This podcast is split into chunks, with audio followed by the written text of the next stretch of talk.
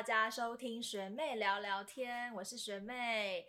我们的节目呢，从今天开始，我们要推出一个新的企划，叫做塔罗这回事。所以说，我们也开始来到了户外开讲，让大家看看我们平常录音的地方有什么多么漂亮。那今天呢，邀请到的就是我们的希望占卜师 Angel 老师来到我们的节目，欢迎学妹好，大家好。对，因为如果说是我们的忠实的听众或是观众的话，应该记得我们在学妹聊天刚开始录，应该是去年的这个时候。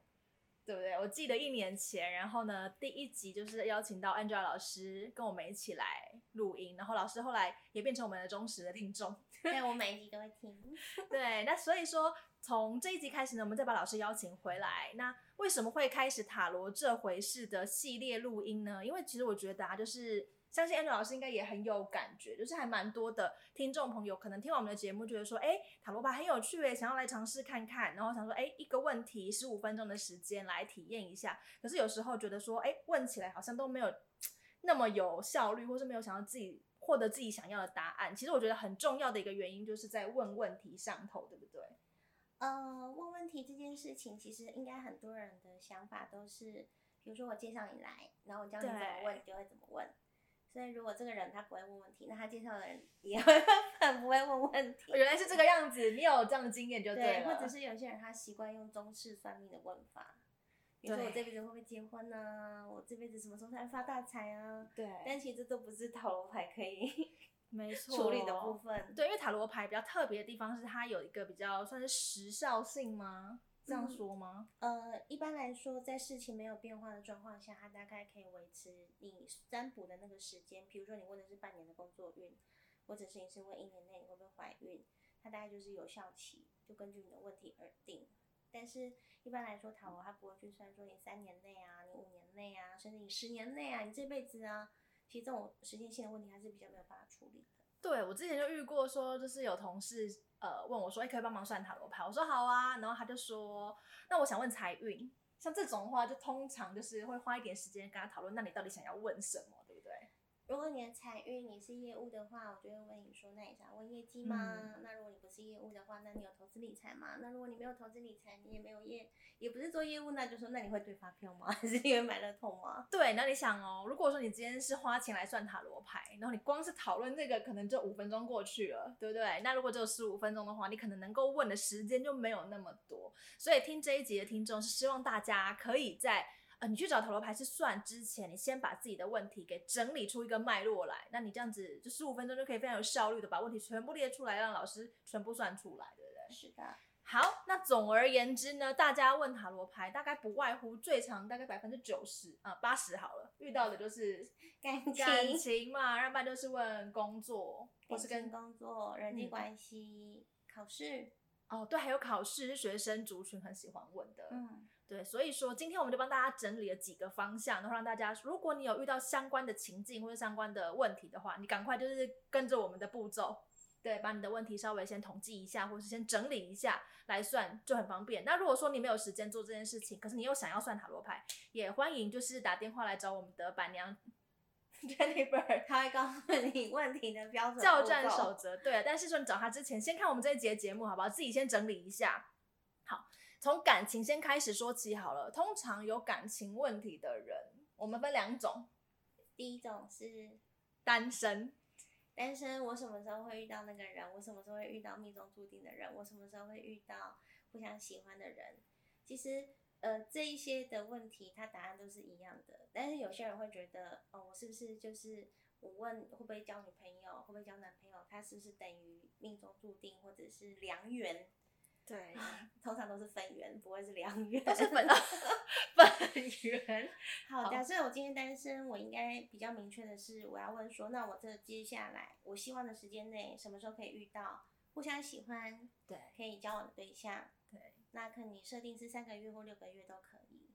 那有一种状况是说，我可能今天只是问说我接下来给的感情发展，那它就是一个很不明确的问题。对，因为我不晓得你想问的感情发展是。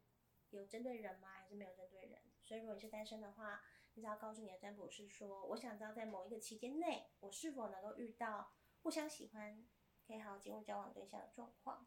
那一般传统的问法是，我什么时候遇到桃花？嗯，哦，或是正缘，对对？其实桃花也是一个很明确的问题，但是呃，桃花不见得一定会跟你互相喜欢嘛，对它也不见得是好的或坏的，嗯，所以还是会建议把问题设定在一个会互相喜欢、可以正常交往的对象，因为现在有很多奇妙的感情状态，非常 hashtag 一下这个就是正常交往四个字。对。那再来说，一般我们来说正缘，呃，嗯我不晓得大家会不会有这种想法，就是注定跟你有缘分的人，他可能是你的正缘，但这不代表他不会揍你啊，或者他不会 伤害你。哎，这是一个因为他跟你诚心的命中注，定嘛，他跟你命中注定。但是有很多人命中注定的对象，其实不见得好不见得一定是一个好对象。嗯，所以我们还是我们可能会问说，那这个男朋友他是我的正缘吗对？OK，我们会这样问。嗯那我们比较不会去问说，那新的对象会是我的正缘吗？哦，哦，我曾经有遇过个一个客户，他就是遇到一个老师告诉他，他在今年的十一月会遇到个正缘，他也真的遇到喽，他觉得这一切真的太神奇了，他就义无反顾的跟他交往，就是不管那个男生现在其实跟前女友还没有分干净啊，然后不管那个男生嗯其实还欠了一大笔负债啊，他就还是义无反顾跟他交往，因为他觉得嗯，老师跟我说这是他我的正缘，正缘就是命中注定嘛，对一定要在一起。结果可能一年多之后，他就被男朋友的呃被男朋友就是分手，然后又嗯帮男朋友背了一屁股债，哈，然后他就来问我这孽缘吧他不是我的正缘吗？我说对啊，你看这辈子注定要还给他。哦，我觉得正缘这件事情很容易会迷惘，让客人觉得很迷惘。因为听到正缘，觉得说这是对的人，其实你可以口语一点的，会遇到是不是遇到对的人，会不会是一个更好的问题？呃，对的人他有可能是在教你感情功课，所以我还是会建议说，互相喜欢的人，哦然后可以陷入一个正常的交往关系。了解，重点就是说你要给一个期限，然后给一个明确的指令，就是呃互相喜欢。对，不然你可能也可能遇到你桃花非常多，你可能每个月都有桃花，但是你没有被喜欢的。哦，所以说如果你是单身的人，你想要就是很明确的知道说有没有办法要对象，不论是你所谓的正缘或是桃花，麻烦请大家把那个关键字记起来。是的，好，那如果说好，我今天是有一个男朋友、一个女朋友、一个对象了，可是感情又出现状况了，通常会遇到什么状况？我来想想。通常嘛，就觉得哎、诶感情好像有点不顺呢。我男朋友到底在想什么？他是不是有就是劈腿啊，或者是其他的问题？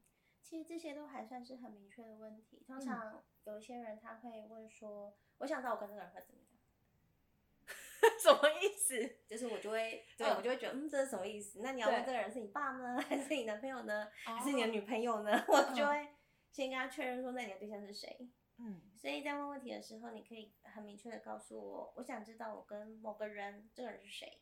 嗯，你不用告诉我他的名字，你只要告诉我他的身份跟你的关系，对，跟你的关系是什么？比如说我跟我的前男友，我跟我的前前男友，我跟我的现任男友，我跟我的现任男友，跟新的暧昧对象，未来可能男友，对，就是你想要知道的人，嗯他跟你的关系，然后再告诉我你想要知道什么。比如说，我想知道我跟他会不会结婚，我想知道嗯我跟他同居是不是好的，嗯我想知道他目前对我的想法，我想知道吵完架之后，呃，他现在对我，在我们吵架这段期间，他对我的感觉是什么？嗯他有没有在这段期间偷吃？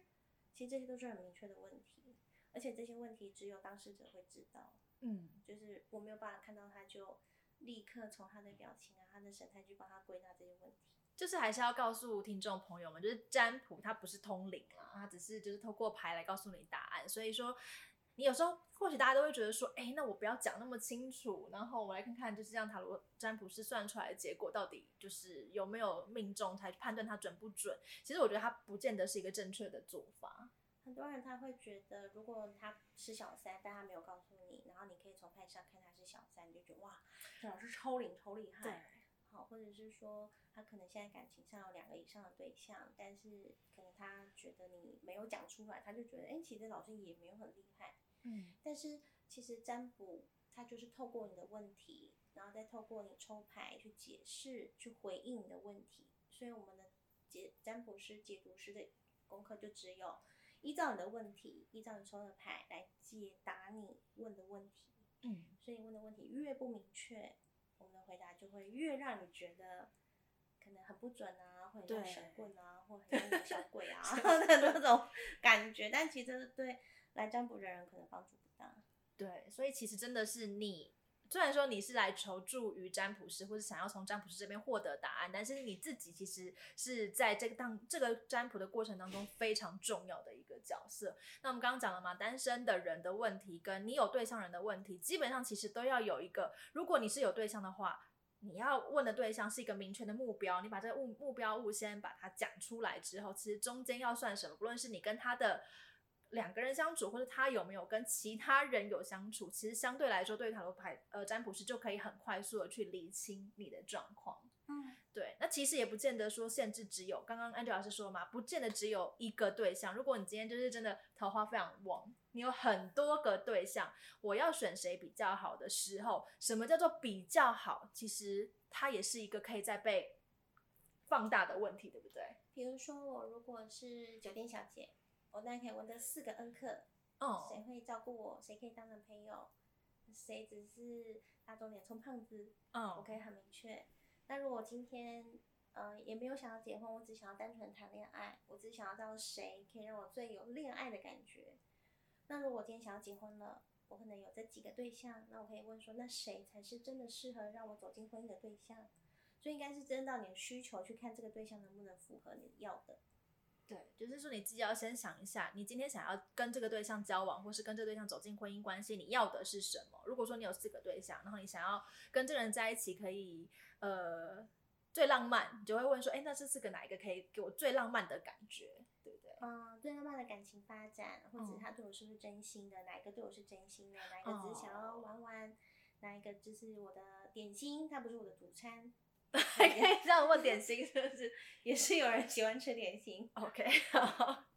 那所以说可以，可是因为刚刚 Angel 老师有说嘛，这是在呃事件是已经已知的状态之中，可能你说就最最多最多最多就两年的时间，对不对？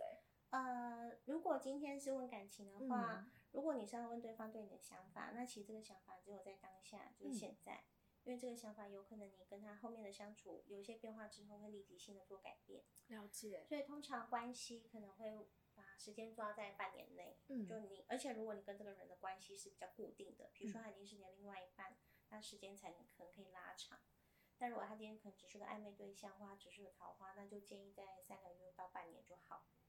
那所以说，比如说我呃这三个月的时候，我想说，那我先算一个点心，然后我在后三个月再来找个主菜，所以可能这样子的 那这就是两个在问题，对，把它综合 在一起。可以的。对，所以说你也可以依自己的需求来。当然，你可能这一生追求的是要有一个稳定的对象，但你现在现阶段还不想要，你也可以就是把自己想要的追求的目标、中长远的计划，现在大概写出来之后，然后可以再来确定你到底想要问什么。因为真的很常会觉得你想要的未来想要跟你现在想要的又不见得一样。我们后面再聊一聊，然后让听众觉得说：天哪，问问题压力好大，反而更复杂化。其实就是希望你可以问出你心中所疑惑的。对，有时候你想要算塔罗牌，就是有一个很想要知道答案的欲望，可是你又不知道你自己想要的答案是什么，对不对？嗯，有些人他问来问感情，他会来突然冒出一句说：“那我想知道我真的喜欢这个人吗？”那你前面就说：“嗯，你不是已经跟他 算了一大堆你跟他的感情状况？”然后突然冒一句：“那我真的喜欢这个人吗？我真的想跟这个人在一起吗？那我没有他会怎么样？哦，也会算到说，如果我没有他会怎么样？有人就是可能在感情上在面临他要不要继续，或者是他要不要分开抉择的时候，也有更多人会在乎他自己的状况会怎么样。比如说，很多人他会问说：“那他跟我分手，他会痛苦吗？他会后悔一辈子吗？他会嗯再也找不到下一个吗？”嗯听起来像诅咒，有没有？但，是也有很多人会关心自己，就是那我离开他，我遇到下一个吗？或者是我离开他，我能够承受得起吗？对，我离开他是正确的选择吗？对。嗯，所以其实这我觉得还蛮重要的，就是很多问感情的时候，就是会去关注到那你的对象的发展，但是其实你可以先把专注力先回到自己，哦。嗯，对，它也是一个问题哦，我觉得。是的。你看，我们光是讲感情，你你刚刚就很重要的问题哦，你说我说这是一个很重要的哦问题。对啊，你看光是感情，刚刚 Angel 老师噼啪就大概讲了分支细分至少十个问题出来。对，所以说，如果你有感情疑惑的时候，你或许可以先去理清楚你自己的想法。你是单身的，你是有对象的，你是有超过一个对象的，这至少就有三个，然后再往外去发展，了解一下自己到底要什么。聊完了感情之后，大家也很常问我自己啦，我自己爱问，然后身边的朋友也爱问的，可能是工作。哦，因为工作现在不管男生女生都会还蛮 care 这个部分的。嗯，在工作上头，我最近遇到的一个问题就是，呃，如果有新的机会的时候，我该怎么选？其实这就算是一个蛮明确的问题，对不对？如果有新的机会的话，那假设你们都还没有接洽，对也还没有面谈，嗯那我们可能只能看说，那这个机会对你来说会为你带来什么，他可能就没有办法拿来跟现在的公司 PK。，OK，但是如果你们已经进入挖角阶段，薪资或者一些工作内容都已经谈定了，那你可以选择两个方式，一个方式就是把你的火力集中在这个新的工作，可能对方的薪资能不能符合我的需求，我在里面的工作人际关系能不能胜任。但是如果你觉得，哎，这两个工作其实你各自在意的点不太一样，那你可就可以直接 PK 这两间公司可以为你带来什么。对，所以说，如果你今天有超过，你现在已经有一个工作，你有新的机会出来的时候，你只有这几种问法，一个就是，哎，两个拿出来 PK，那不然呢，就是你已经决定我就是不要就待的太不开心了，我就集中火力问新的工作。其实这都是在呃你遇到了挖角情形的时候，你可以提出来的问题。是的，可是很多人是我连工作都找不到怎么办？我头真的超超晕，我该怎么办？哦，通常有人会问说，这也是大部分很多人会问的，嗯我接下来可能什么时候可以找到工作？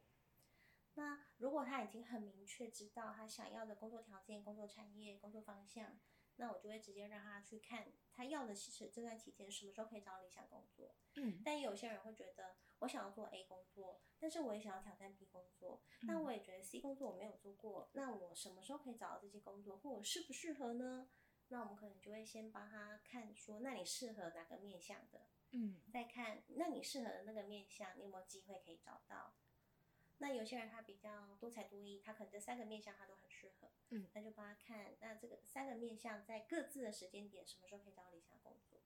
就是你的状况越明确，或者是你能够选择方向越多，塔罗牌能够回答你的就越多。嗯那如果有一些你就是真的很单一，我只想要找一个很离家里很近啊，能够让我接小孩啊，然后薪水不要太低的，我就会请对方设定好他希望的就业条件，然后再看在一段他想要的时间内能不能找到工作。假设答案是都不行，嗯，那我们就来看用什么样的方式可以让他找到工作。嗯。嗯，这个很重要，因为有时候算完之后，你就会哎，你其实已经设定好的方案被拒绝了，该怎么办？这塔罗牌可以再往下追说，那如果说这个时间点我没有办法去达到我现在设定的目标的话，我可以怎么做让我离这个目标接近一点，对不对？其实这也是大家或许在问塔罗牌的时候会会忽略的问题。哦，就像有人嗯、呃要考试，比如说我要嗯考律师，我要考会考，牌看出来哦，你考不上，哦 天哪，他就开始哭了，现场落泪可。能觉得说天哪，那我这半年的努力，这过去这一年的努力该怎么办呢？那他通他通常都不会在考前一天才来算嘛，他可能就考前几个月他就会来算。那我们就会开始讨论说，那你愿意做什么样的努力？比如说你愿意闭关呢，你愿意去嗯补习班呢，还是你愿意怎么样？我们再来看，那你努力的方向能不能改变你算出来的结果？嗯，可是通常来找，老师算工作，你遇到的客户当中啊，他们会有这么明确的，比如说他知道说，哎，我我就觉得我的我现在还没有工作，我想要找的工作大概是这个样子，然后我想要在这三个月内问看看找不找得到。通常大家会这样问吗？呃，有完全了解自己的，也有完全不了解自己的。嗯那如果你完全不了解自己的状况下，我还是会帮你让你去设定，比如说你也许不晓得你要做业务还是做内勤对，你不晓得你要做科技业还是金融业，但是你至少会知道你想要的工作条件吧？就至少薪水嘛。对，至少薪水啊，要不要呃，你可不可以离你可不可以加啊班啊？你通勤时间多少？你还是可以去做一些很基础，你对工作最起码的设定。嗯那我们再看这些设定内，你能不能在这样的时间找到你想要的工作？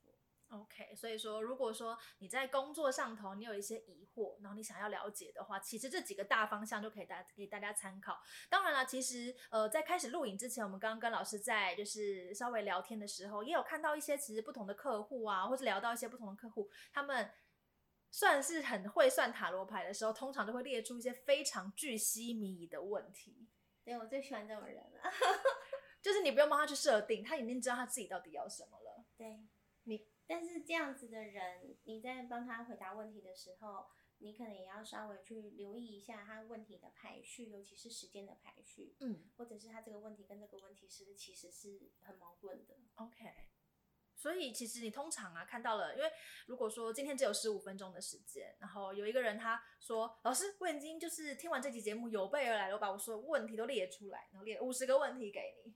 好，那我先会看看这五十个问题里面有没有不能问的。那如果没有，我就会想尽办法再分类他的问题，然后再尽可能去一一回答他想知道的事情。”嗯因为有些人他其实会问很多很重复的问题，他喜欢我吗？嗯那他现在做这件事情是不喜欢我？哦那如果他喜欢我，他怎么又会不喜欢我呢？就可能会有问题打架的情节。嗯，那可能就会现在帮他筛筛减减，或者是帮他总结那个问题。所以说主要还是呃先看不能问的，所谓的真的不能问某一看一目了然不能问的是什么问题？比如说我呃，我女朋友她的阿妈她喜欢我吗？那我就说那你看过她阿妈吗？哦没有。哦，那抱歉，这个问题就没有办法回答懂懂懂，那关系跳太远，还是你自己直接有直接关系的人？对，嗯或者是说，那我女朋友她的好朋友，她们姐妹们是不是很常会讲我坏话？哎，其实这个问题就可以。哦，这种你是 OK 的 对，因为她可以看作是有来自外面的阻挠。哦。所以说，先把不能问的删去之后，用时间现在、过去、未来做一个大致方向的区分。所以大家自己在家里，你已经年领出五十个问题，已经要来挑战 Angela 老师的时候，麻烦大家也可以 再稍微就是把五十个问题精选一下。对对对，通常十五分钟的时间，我们就是当然就是以一个问题一个大方向为主嘛。老师通常可以就是去把它拆成几个问题，或是怎么来算？你自己有统计过吗？呃，如果是十五分钟的话，你就是一个方向，嗯那通常遇到最多大概是三十七个问号，三三十七个问号。但是其他三十七嗯个问号，唯一的中心就是那他爱我吗？啊，这感情问题。对，嗯，那也有一些人他可能问了一个小时，他可能你大概看他那个 list，你感觉嗯，这应该有超过上百吧。哦你有看到上百个哦？，对，但他的中心也大概就是维持，就是他的主中心都是一样的。那最害怕的就是他会一直跳碰，比如说我在这个工作上，那我会遇到恋爱吗？然后这个工作上老板会喜欢我吗？那这个工作上同事会怎么样呢？嗯那他会不会叫我去扫厕所呢？就是你会觉得，嗯，怎么从这个问题就突然跳到那个方向？当然都是这个工作，但对只是他问的都 方向不太一样。对，只是从他会不会喜欢我变成扫厕所，有时候会让我们觉得瞬间傻眼。可是他，对啊，那这样算是一个大大问题下面的小问题，其实也算是。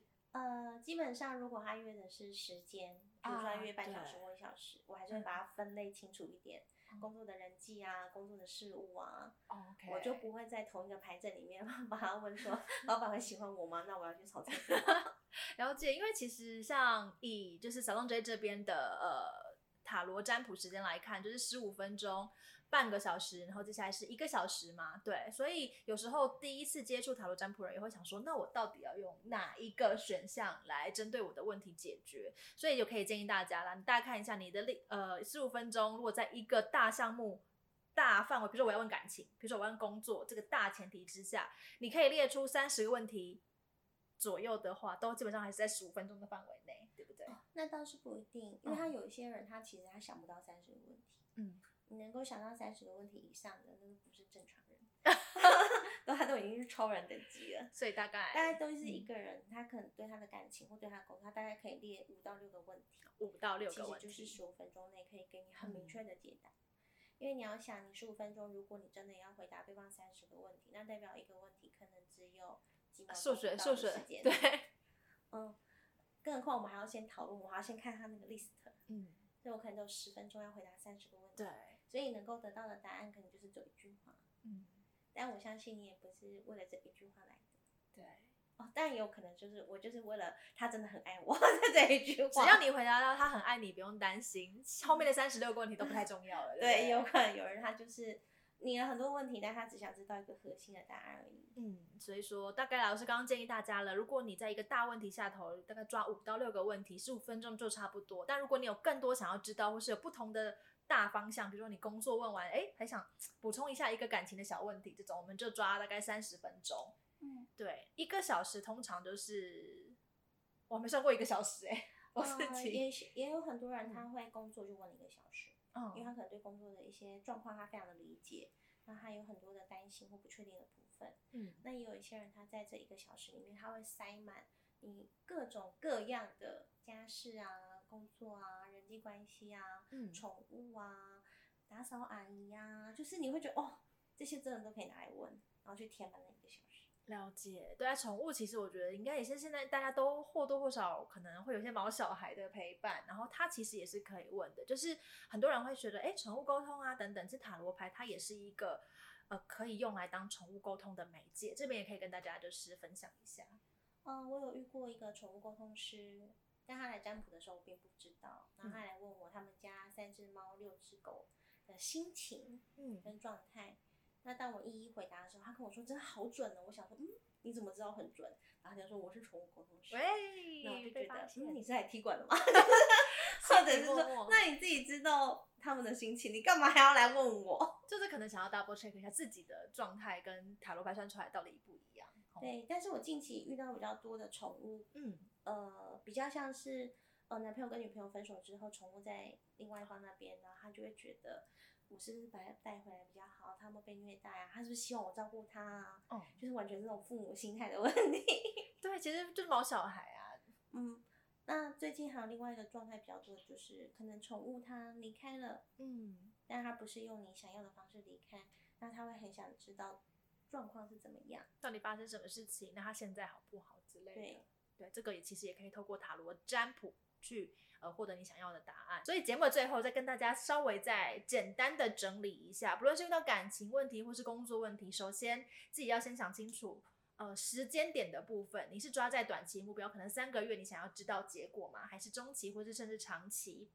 另外就是你的你想要的目标，如果你有标的物，就是比如感情，你有一个对象，那你要把对象先把它想清楚。如果你有两个、三个以上的对象，你要选一个的时候，你要设定好你要从这个对象当中获得什么。对，你要获得什么也很重要。那当然就是最后就是记得关注一下自己，你到底想不想要这一段感感情？如果真的想要了，你可以再把它列在问题里头。如果你觉得也很犹豫，你或许也可以问看看，那我到底面对感情是发生了什么问题，等等等等。对啊，就是把关注回顾到自己身上。那李老师有没有什么想要再跟我们的听众再补充或是总结的？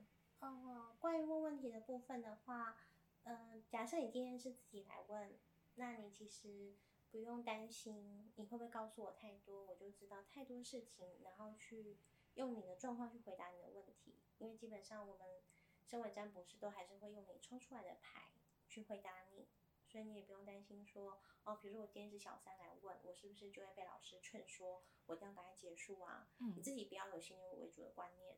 因为我们并不会带着先入为主的观念来对待你，所以你只要明确的讲出来，你就可以带着一个很明确的答案离开。嗯，好啦，希望大家呢有机会去体验或是尝试塔罗占卜的时候，都可以获得自己心里想要的答案喽。我们这一集准备聊聊天塔罗这回事的第一集，感谢拜老师。接下来呢，我们还会有更多塔罗这回事系列的节目，请大家持续锁定喽。